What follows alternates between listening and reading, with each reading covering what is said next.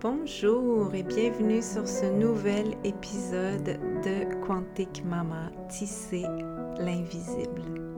Karine, votre hôte, avec vous aujourd'hui. J'espère que vous allez bien.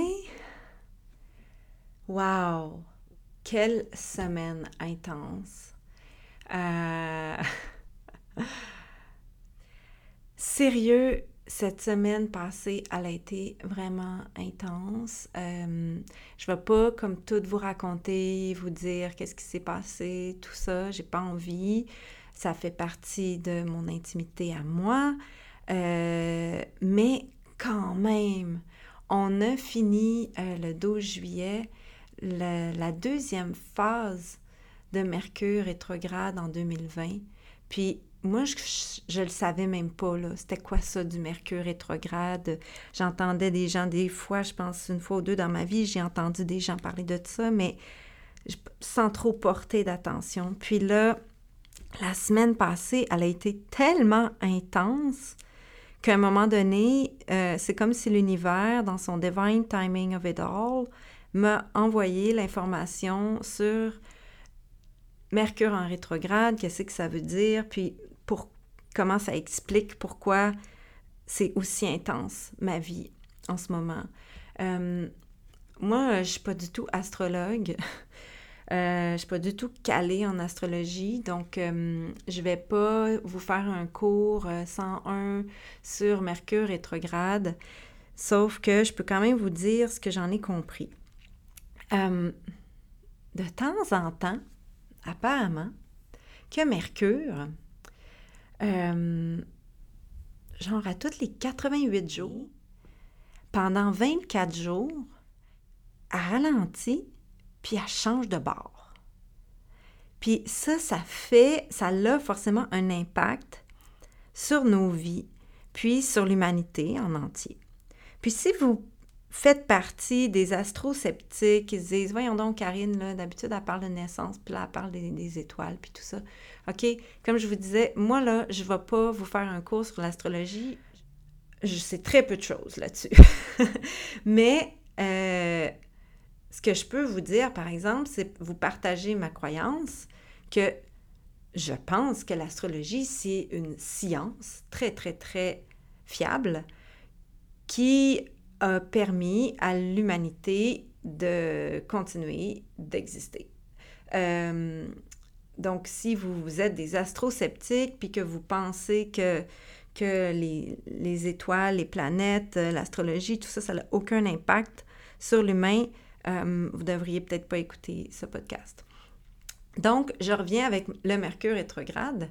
quand ça, ça arrive, pendant ces 24 jours-là, ça fait des périodes euh, vraiment intenses où c'est comme si euh, les, les aftershocks of old energy, le, comme le, rebond des vieilles énergies, essaye de revenir back in, comme, ou émerge comme de l'intérieur de nous ou de l'extérieur de nous, puis s'impose pour nous dire comme, well, tu pensais là que tu avais comme pris un petit air d'aller, puis que tout était cool, mais non, non, non, regarde, check it out, bang!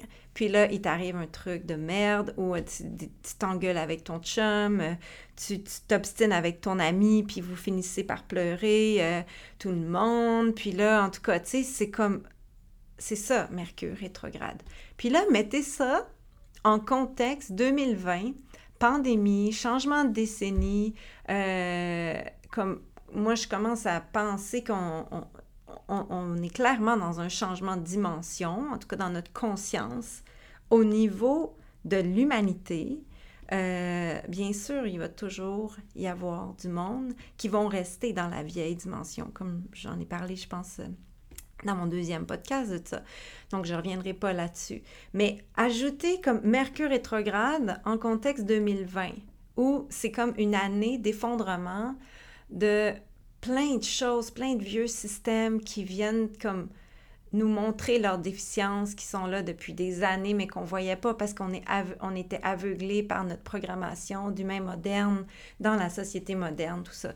Donc là, mettez du Mercure rétrograde là-dedans, ça fait que Je sais pas vous, mais moi, là, j'ai eu, genre, pour finir le Mercure rétrograde, puis le Mercure, il s'est remis à tourner du bon bord, depuis, depuis le 13.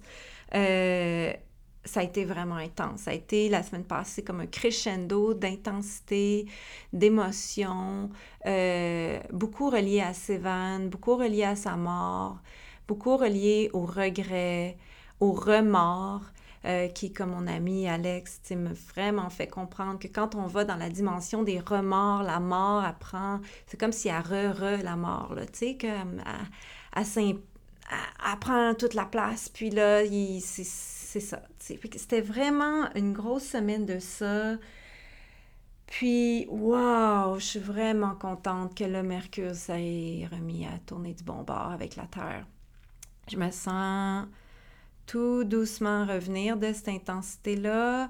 Puis, j'étais assez fière de moi parce que j'ai pas rien précipité, j'ai pas euh, rien publié ou euh, annoncé ou whatever comme décidé avec une certitude de finalité comme j'ai pas fait ça. J'ai juste comme flow with it, comme je me suis laissée porter par la vague en essayant de, laisser émerger la sagesse de cette souffrance-là, de ces, traumas-là même qui ont été ravivés par moments. Puis, je suis vraiment contente de ça. Je pense que rendu à 40 ans, c'est quelque chose que je commence à remarquer que je fais plus facilement maintenant, d'embrasser l'intensité sans vouloir la faire disparaître en mettant comme un band-aid dessus rapidement parce que en me convainquant que si je fais telle chose, ça va régler le, truc. Non, de vraiment plus se laisser le temps. Et là, c'est ça, le post-Mercure rétrograde. Ce qui arrive après ça, c'est que là, c'est le moment d'intégrer cette sagesse-là, de, de, voir comment on peut la manifester. Euh, puis, la manifester pour euh, faire vibrer les solutions qu'on a trouvées suite à ces réalisations-là de Mercure rétrograde. Donc, euh, vraiment intéressant. Et là, je vous avertis tout de suite, puis moi, je veux me préparer parce que, sérieux, j'avais jamais intégré la sagesse de Mercure en rétrograde dans ma vie encore. Euh, mais là, maintenant que je sais ça, checkez-moi bien, allez, je vais, je vais être attentive, puis je vais essayer de, vraiment dynamiser encore plus comment, avec ma, ma résilience, je peux juste comme trouver la sagesse dans ces spins à l'envers de Mercure. Donc, prochain Mercure rétrograde 2020, gang, du 14 octobre jusqu'au 3 novembre. Fait que là, apparemment qu'on aurait une petite pause. Euh, puis, ben, on verra ce que ça donne.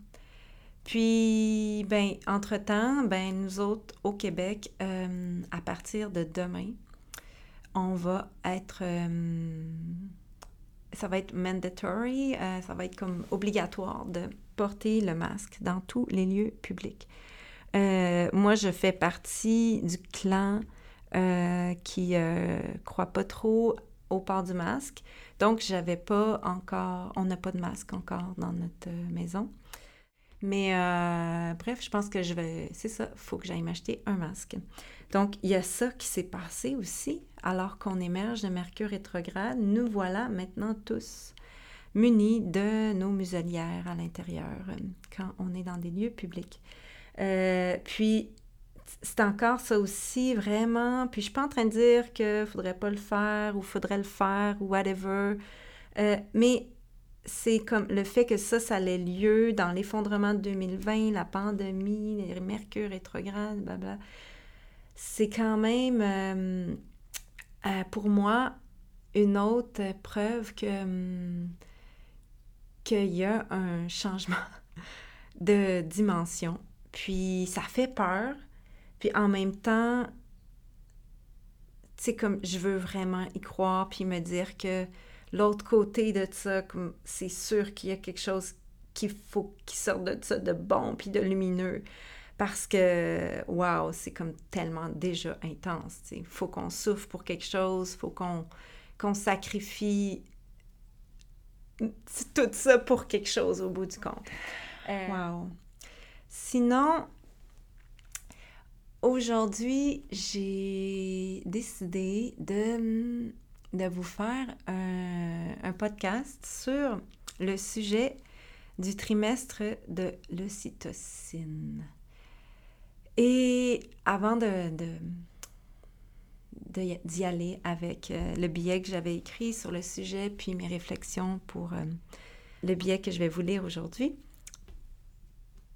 j'aimerais vous partager mes réflexions par rapport à comment I feel you si vous êtes enceinte en ce moment, puis que vous vous en allez accoucher parce que c'est particulièrement euh, anti-ocytocine, ce qui se passe en ce moment. Toute la peur qui est palpable, l'anxiété, euh, les restrictions qui nous sont imposées, les, restrictions qui sont imposées aux femmes enceintes, à leur famille, aux femmes qui s'en vont enfanter, particulièrement en maison de naissance, puis en maternité. Euh, tout le crescendo qui vous amène, qui amène les femmes, les personnes enceintes au moment de l'accouchement, dans ce théâtre-là, de théâtre obstétrical comme contexte pandémie où tout le monde est masqué. Euh, il y a des endroits, j'ai entendu, où les gens portent des, des genres d'habits jaunes. Euh, c'est tout un contexte qui est vraiment, vraiment anti-ocytocique. Et s'il y a quelque chose de vraiment fondamental pour la physiologie optimale de naissance, et pas juste la physiologie, mais aussi même sa sécurité, ben c'est comment la femme ou la personne enceinte va thrive, va fleurir tout au long des dernières semaines de sa grossesse, de bourgeonnement de récepteurs de cytocine prêts à recevoir l'ocytocine qui va être sécrétée pour qu'elle enfante son bébé, le placenta qui vient avec, dans des circonstances optimales. Alors. Et euh, allons-y. Donc, je vais m'arrêter ici pour euh, l'introduction et je vais tout de suite commencer avec ce billet dont je vais vous parler parce qu'il y a tellement de choses à dire. Euh, j'ai pas envie cette semaine de prendre euh, la moitié du podcast pour euh, me présenter ou vous raconter des choses. J'avais plus envie juste de vous dire comment j'allais, puis de vous parler de comment j'ai vécu ce, wow, ce, passage de Mercure en rétrograde. ok, bon, allez, on y va.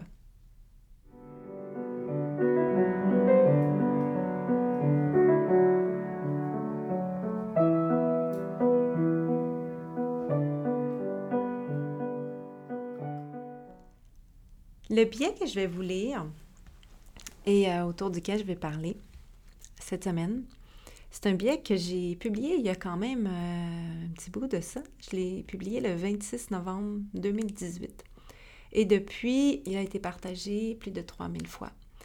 Euh, il s'intitule le trimestre, de l'ocytocine, les trois derniers mois de la grossesse.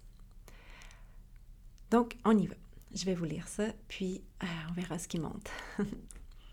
à partir de 28 semaines de grossesse, c'est le troisième trimestre qui commence. J'appelle ces derniers mois le trimestre de l'ocytocine.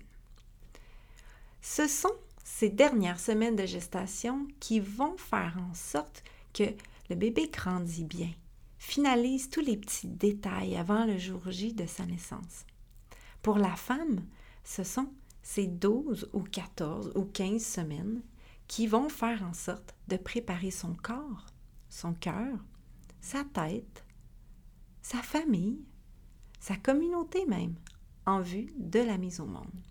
Puis là, je dis 12, 14, puis 15 semaines parce que depuis que le monde est monde, il y a des bébés qui naissent 38 semaines, 39 semaines, 40 semaines, 41, 42, 43 semaines. J'ai jamais vu 44 semaines, mais 42, euh, 43, ben oui, c'est l'histoire de l'humanité. Même moi, euh, dans les années... Ben, je suis née en 1979. Euh, ma mère, étonnamment, qui a accouché à l'hôpital, elle m'a eu à 42 semaines et 4 jours. Donc, OK, allez, je continue.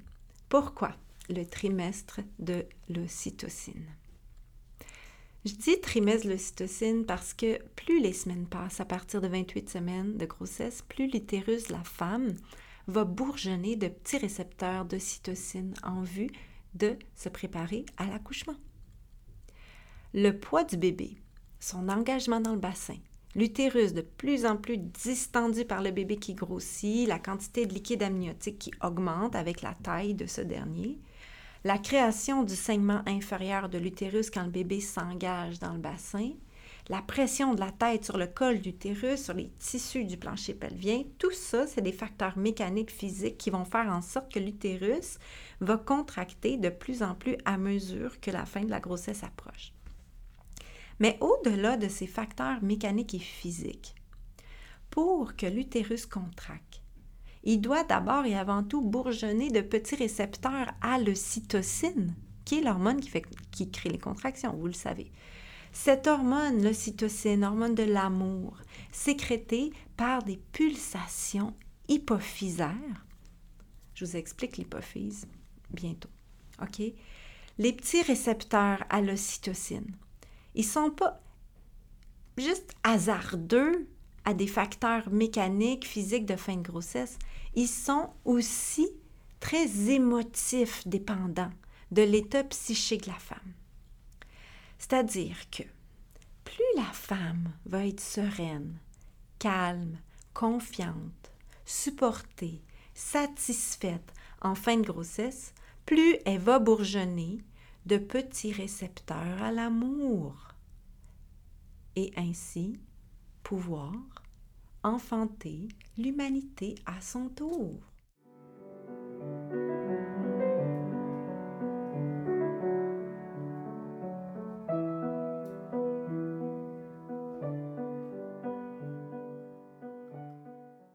L'hypophyse, chef d'orchestre du trimestre de l'ocytocine. L'hypophyse est une glande essentielle située dans notre cerveau primitif, notre cerveau reptilien. Ce qui veut dire qu'elle était là avant même le développement de notre néocortex, qui lui s'est développé au fil de notre évolution et qui constitue maintenant 80% de notre cerveau, notre néocortex. OK? Donc, ça explique pourquoi, bon, on est rendu des humains modernes, tout ça, le progrès, etc. Mais le fait que ce, ce néocortex-là prenne maintenant autant de place dans notre cerveau, ça explique aussi pourquoi on est de plus en plus déconnecté de notre nature animale, sauvage, qui est utile dans plusieurs situations de la vie, comme la maternité, comme la procréation, la reproduction de notre espèce et plein d'autres choses. Euh, ok, je continue. L'hypophyse veille à notre survie en tant qu'humain et humanité depuis que le monde est monde. C'est elle qui veille à la sécurité des enfantements depuis bien avant l'avènement de la médicalisation et de la technocratisation des naissances. Puisque cette glande est située dans notre cerveau primitif, notre sous-sol, que moi j'appelle, il va de soi qu'elle ne réagit pas avec le même raisonnement. Elle réagit par instinct. Au troisième trimestre donc, plus la femme va bourgeonner de récepteurs à l'ocytocine, plus l'hypophyse recevra le message d'envoyer des pulsations ocytociques à l'utérus parce que ces récepteurs-là, quand ils s'activent, ils disent Hey, ça bourgeonne ici, là, là. Puis là, le bébé, est gros, puis je pense qu'il est prêt, puis le segment inférieur s'est formé, puis il appuie bien sur le col, puis là, wouh, puis wouh, puis l'hypophyse, ah ouais, ok, des pulsions d'ocytocine qui augmentent. Ultimement, ça va mener à l'accouchement, à la naissance du bébé, du placenta et à l'allaitement et au maternage proximal intuitif et au paternage proximal intuitif.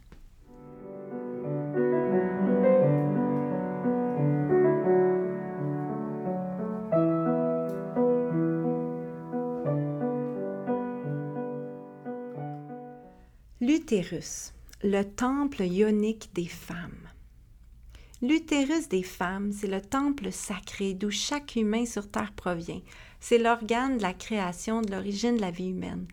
Et il est intimement lié au cœur et à la psyché de la femme. Au troisième trimestre de la grossesse, plus la femme va sentir comblée et sécure, plus son utérus va bourgeonner de récepteurs ocytociques en vue de l'enfantement. Mais si au contraire la femme est stressée, apeurée, anxieuse, tendue, qu'elle se sent seule, qu'elle se sent menacée, ces récepteurs ocytociques vont être saturés d'adrénaline et vont empêcher le processus de préparation et du déclenchement de la naissance d'avoir lieu de façon optimale, physiologique, sécuritaire. L'adrénaline est toujours en compétition avec l'ocytocine. Parce que s'il faut qu'on arrête d'accoucher, pour X, Y, Z raison, il faut que l'utérus puisse attraper l'adrénaline qui lui dit maintenant il faut que tu arrêtes de contracter. Puis là, il vient comme bloquer les récepteurs, il vient les saturer d'adrénaline, puis l'utérus contracte pas. c'est pour ça que quand une femme, le classique là, OK, la femme est chez elle, tout va bien, elle pense qu'elle accouche, elle s'en va à l'hôpital, à la maternité un petit peu trop tôt et les contractions arrêtent parce que finalement, euh, les gens qui sont là, elles se sentent menacées. Euh, puis là, finalement, ben, on pense à la situation actuelle. Euh, tout le monde a des masques. Peut-être que son conjoint doit attendre qu'elle soit rendue plus loin dans le travail. Donc, il faut qu'elle soit tout seule dans la chambre. Ben, elle sécrète de l'adrénaline, puis les contractions arrêtent. Puis là, elle va dire à la sage-femme ou au médecin, mais je vous assure, j'avais des contractions aux trois minutes à la maison, puis c'était super fort. Mais c'est ça, c'est parce que son cerveau primitif a identifié un danger, puis il réfléchit pas euh, avec le néocortex quand il est en train d'enfanter. Donc, il a juste arrêté les contractions. Donc, c'est un processus primitif extrêmement logique. Et c'est ce processus qui assure la sécurité de l'enfantement depuis toujours. Pensez à la femme dans sa caverne il y a 10 000 ans. Si son village était menacé par des prédateurs, puis qu'elle était en train d'accoucher, bien, elle allait sécréter assez d'adrénaline pour avoir peur pour elle, son bébé, sa famille, arrêter d'accoucher, puis elle va se remettre à enfanter quand la sécurité va être revenue au village. C'est pareil à l'ère moderne encore. C'est juste qu'on a oublié ça, parce qu'on est déconnecté de notre cerveau primitif, parce qu'on nous a éduquer, même enfant, en nous disant comme, ben voyons, fais pas des crises comme ça, faut que tu gères tes émotions, faut pas pleurer dans telle situation, faut parler de telle façon, faut avoir telle manière, telle manière, telle manière. Puis, c'est comme ça qu'on est des humains qui fonctionnent très bien en société, euh, qui connaissent les, les, règles. Si on nous dit de tout le monde mettre des masques, on va tout le monde mettre des masques, etc. Euh, voilà. On n'est plus encouragé à suivre notre instinct. Sauf que quand on accouche, si on veut accoucher naturellement, comme on le fait depuis que le monde est monde, ben, il faut être capable d'aller dans le sous-sol de notre cerveau, de, laisser notre nature primitive prendre toute la place, puis redevenir des cro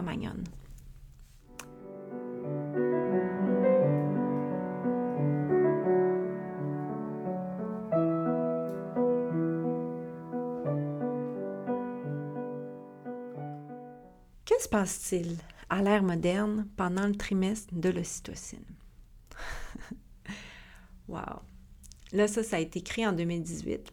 Peut-être que je pourrais l'ajuster un petit peu euh, à notre contexte actuel 2020. Outre les phénomènes instinctifs de nidification et d'hibernation où la femme se coupe doucement du monde, prépare son nid en vue de l'arrivée du bébé, et les phénomènes physiques, mécaniques, primitifs expliqués tout à l'heure, l'ère moderne, avec sa médicalisation des naissances, joue aussi un rôle dans ce trimestre de l'ocytocine. Et malheureusement, ce rôle-là, il nuit souvent au bon déroulement de ces dernières semaines de grossesse. Quand on écoute les femmes enceintes en fin de grossesse, c'est pas rare de les entendre dire On m'a dit que mon bébé est trop gros. On m'a dit que mon bébé est trop petit. Ah, mon col, il est encore fermé. Mon bébé, est vraiment haut encore. On m'a parlé de césarienne. Mon médecin me donne encore une semaine, sinon je vais avoir une césarienne. Ah, ma date d'induction est déjà prévue euh, à, J plus 2. Euh, il faut vraiment que j'accouche avant J plus 2. Mais euh, j'ai aucune contraction. Mon bébé est encore haut. J'ai vraiment pas envie d'être induite. OK? Ça, c'est dans ma communauté privée, là, des jases comme ça autour de la femme qui arrive trop proche de son jour J, là, puis là, comme qu'elle est menacée de toutes sortes de conneries, de, parce que là, tout d'un coup, son, corps est devenu complètement incompétent parce qu'à J plus 5, elle n'a toujours pas accouché. Ça, c'est des discussions que on a à chaque semaine sur le groupe. Puis c'est tellement beau de voir la bienveillance des femmes qui se supportent entre elles, puis qui se disent ah, Moi aussi, on m'avait dit ça, mais regarde, moi j'ai fait ça, puis j'ai choisi telle chose. Ou finalement, j'ai eu, j'ai eu l'induction, puis euh, ben, tu sais, je le regrette, ou si c'était à refaire, j'espère que je ferais ça autrement. Donc, c'est une réalité qu'elles vivent. Et moi qui ai eu quatre grossesses à terme, euh, je l'ai vécu à chaque fois Sauf la dernière fois où j'étais vraiment plus euh, solide dans mon affirmation de mes choix, puis comme, tu sais, je, je donnais pas d'importance vraiment aux peurs des autres, puis à ce que les gens attendaient ou auraient aimé que moi je fasse. Donc, bref, avec autant de situations anti-ocytociques dans notre monde moderne quand on pense aux femmes enceintes en fin de grossesse, c'est normal que le taux de travail spontané d'accouchement soit en baisse. Notre cher docteur, chercheur et auteur Michel Audin le dit dans tous ses livres, ses conférences. Il y a de moins en moins de femmes qui accouchent spontanément à l'ère moderne. Et c'est très inquiétant pour la survie de notre espèce humaine. Là, on est dans le 40 secondes. Imaginez quand on va être rendu à une minute ou à deux minutes de ça.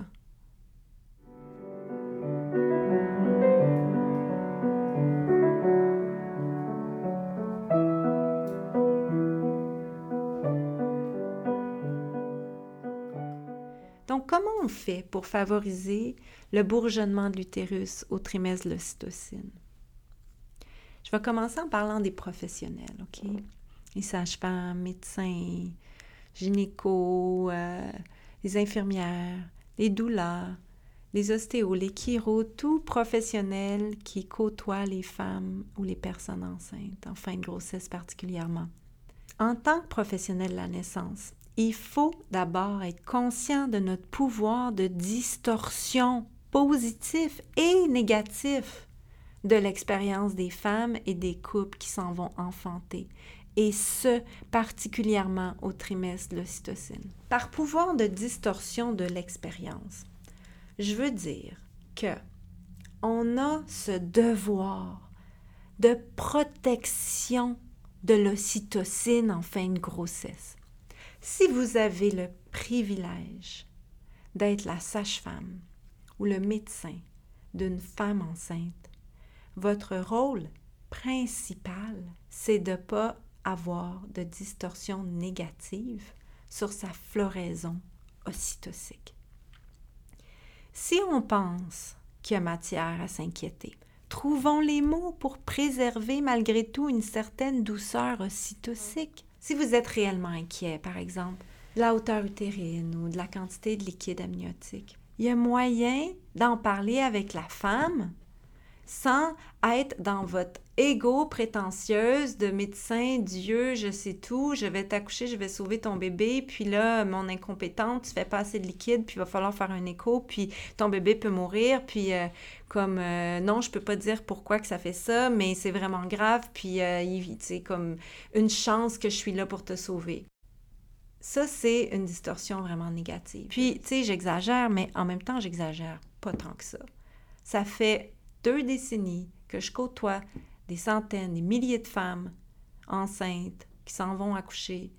Puis j'en ai entendu des vertes puis des pas mûres, des histoires de commentaires déplacés, anti-ocytociques, complètement distorsionnés. Mais il y a moyen, même s'il y a réellement une baisse de liquide amniotique ou un retard de croissance ou whatever urgence qui se passe, il y a moyen de faire du quantum et de pas être dans l'extrême distorsion ocytocique négative. Si tout va bien, encourageons le processus par des phrases positives. Quand vous palpez le bébé, puis que vous sentez qu'il y a assez de liquide, que le bébé est bien engagé, qu'il a une belle réactivité, qu'il est bien aligné avec le bassin de sa mère, que son ventre est souple et contracte bien, ben, Gardez pas ça pour vous. Profitez de ces occasions-là pour faire bourgeonner la femme. Dites-lui Oh, il va bien ce bébé. Tout est favorable pour une belle naissance. J'ai confiance que tu vas bien accoucher. Vois-tu comment ton corps fait tout bien ça? Oh bébé, t'es vraiment partant pour naître, t'es toute bien engagée. Dites ça à une femme qui se prépare à faire un accouchement vaginal après une césarienne. Vous pensez qu'elle va retenir quoi? Quand elle va retourner dans son auto? Elle va pas retenir sa pression artérielle ou la hauteur utérine. Elle va retenir tout est favorable pour un bel accouchement voix basse. Puis là, elle va arriver à la maison, elle va le dire à, sa femme ou à son mari, qui lui ou elle va aller le dire à ses collègues. Ah, la sage-femme lui a dit que tout est favorable pour un accouchement voix basse, c'est cool. Donc là, avec une petite phrase dans votre rendez-vous qui dure 60 minutes ou qui dure 5 minutes, je m'en fous, vous avez fait votre travail de professionnel de la naissance qui est de faire bourgeonner cette femme-là en étant un facteur positif pour ses pulsations hypophysaires d'ocytocine en fin de grossesse. Tous les professionnels de la naissance devraient se demander dans quel état émotionnel la femme retourne chez elle après son rendez-vous. Ils devraient toujours penser au récepteur ocytocine. Est-ce qu'elle est en train de pleurer dans son auto en ce moment parce que j'y ai fait peur ou que, tu sais, comme whatever? Euh, est-ce qu'elle est en train de se demander comme quel genre de questions elle va aller poser à son groupe privé? Ou si au contraire, elle a envie d'aller prendre un bon bain, faire une sieste, parce que est dans sa grande floraison ocytocique. Demandez-vous ceci. Est-ce que vous êtes un professionnel de la naissance qui encourage le bourgeonnement ocytocique ou la saturation adrénergique des récepteurs à l'ocytocine?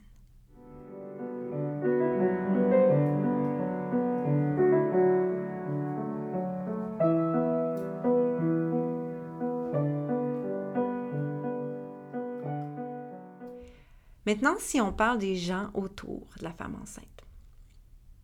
Si la femme ou la personne enceinte, en fin de grossesse, se met à faire intensément son nid, ben, on la supporte, on l'aide. C'est bon signe. Une femme qui, qui se réveille le matin puis qui dit Wow, on va avoir un bébé, puis là, il faut préparer la maison, puis telle chose, telle chose. C'est bon signe. Vous la supportez là-dedans. OK, qu'est-ce que je peux faire pour toi? C'est quoi tes besoins? Est-ce que, euh, est-ce que je, je, peux contribuer d'une quelconque façon? Aveu, repeindre. Le salon, vous le faites. C'est comme ça. Parce que l'affaire qui se passe quand la femme fait sa nidification, surtout dans les sociétés modernes, on a ce luxe. Euh, quand la femme a dit à sa femme ou son mari, euh, le jaune là, dans le salon, là, je suis plus capable. Vraiment, là, il faut qu'on change. C'est plus... Euh, je peux pas allaiter en, voyant cette couleur-là sur le mur. Elle est très, très sérieuse. Puis, elle peut pas l'expliquer. Puis parfois, là, je vous le dis de façon très polie, mais euh, si vous l'obstinez là-dessus, euh, ça peut devenir très violent. Parce qu'elle est inconsciemment dans son cerveau primitif qui aura un impact sur le visible, donc la couleur du mur du salon. Parce que son cerveau primitif sait que quand elle va être assise sur son canapé en postnatal avec son bébé, qui va être à son sein, si la couleur du mur est euh, celle qui l'inspire et qui euh, la fait se sentir euh, bien chez elle, eh bien, elle va sécréter plus de cytocine. Donc, le lait va être éjecté et le bébé va plus grossir. OK? Donc, une femme qui n'édifie, on la supporte. Elle veut passer une soirée entre copines, offrez-lui de s'occuper des autres enfants, d'y aller, de dire Tu t'en fais pas, je m'occupe de tout, euh, vas-y avec tes amis, tu sais, profites-en. Elle va bourgeonner d'ocytocine. Elle a envie d'une nouvelle robe ou, d'une nouvelle paire de bottes? Euh, encouragez-la à se l'acheter si vous avez les moyens. OK? Bref, quand vous êtes autour d'une femme enceinte en fin de grossesse, faites tout ce que vous pouvez pour favoriser son sentiment de plénitude et de sécurité. Aimez-la, massez-la, dites-lui qu'elle est belle, que vous l'aimez, que vous croyez en elle. Ainsi, vous allez l'aider non seulement à bourgeonner de récepteurs ocytociques, mais aussi altérer de plus en plus sa connexion avec la réalité ordinaire. Parce que c'est vraiment important au summum du trimestre de l'ocytocine d'avoir cette altération de la connexion avec la réalité ordinaire. La femme en fin de grossesse a besoin d'amour, de douceur, de confiance. Elle a besoin de jouir de la vie et de son corps, même si parfois ce corps lui paraît lourd, qu'elle en peut plus, qu'elle a mal, qu'elle est enlourdie de cette grossesse à pleine plénitude. Il n'y a rien de mieux qu'un bon orgasme pour faire décrocher le mental, faire bourgeonner d'ocytocine. L'orgasme, ça peut être en ayant un massage, en ayant des, doux mots soufflés à son oreille pendant que, que vous lui flattez les cheveux, que vous lui grattez le dos, que vous lui massez les jambes, etc.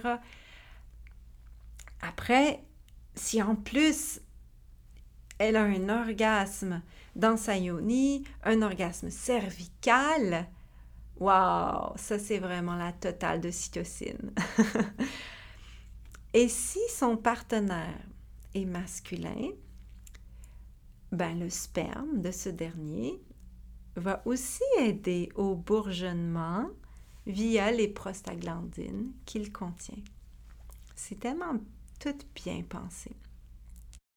Cela dit, je ne pense pas qu'il faut forcer euh, les relations sexuelles en fin de grossesse. C'est très fréquent qu'en fin de grossesse, les couples font moins l'amour. Si il y a cette, euh, cette abondance d'amour, de douceur, de présence, de soutien, la femme peut tout autant bourgeonner d'ocytocine, même si elle n'a pas les prostaglandines du sperme dans le fond de son vagin. Mais bon, c'est un bonus quand c'est là.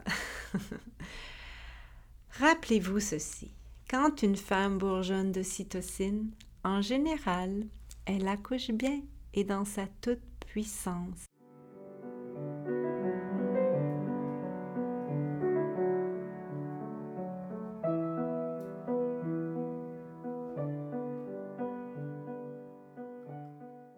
Le but ultime du trimestre de l'ocytocine vécu dans son apogée, c'est le vortex de la naissance.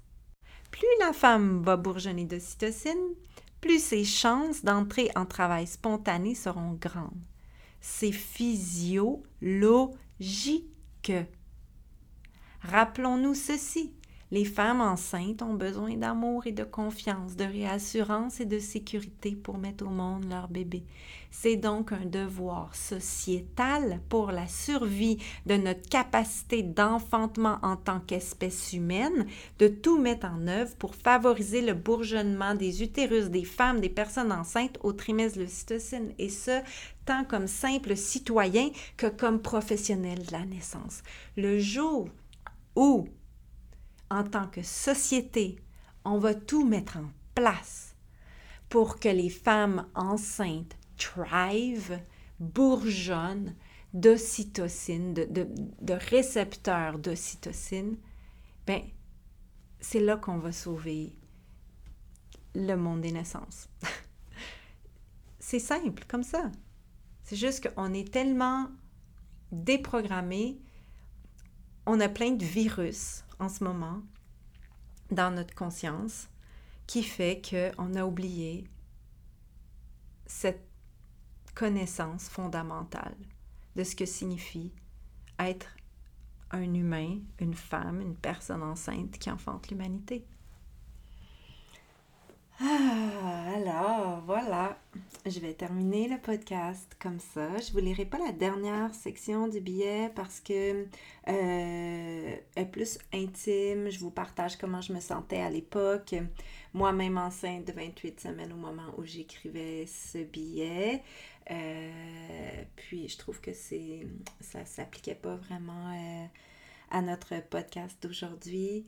Euh, j'espère que vous avez apprécié cette discussion autour du trimestre de l'ocytocine qui, je l'espère, va devenir un concept de plus en plus intégré dans notre dans notre langage, quand on parle de la naissance à l'ère moderne, dans notre conscience aussi, quand on accompagne ou qu'on a le privilège de côtoyer des femmes, des personnes enceintes dans leur dernier trimestre de grossesse, et puis comment nous, en tant qu'individus, en tant que communauté, en tant que société, on peut vraiment participer, être des acteurs, de lumière euh, qui favorise ce bourgeonnement de l'amour pour optimiser les enfantements des futurs humains sur Terre.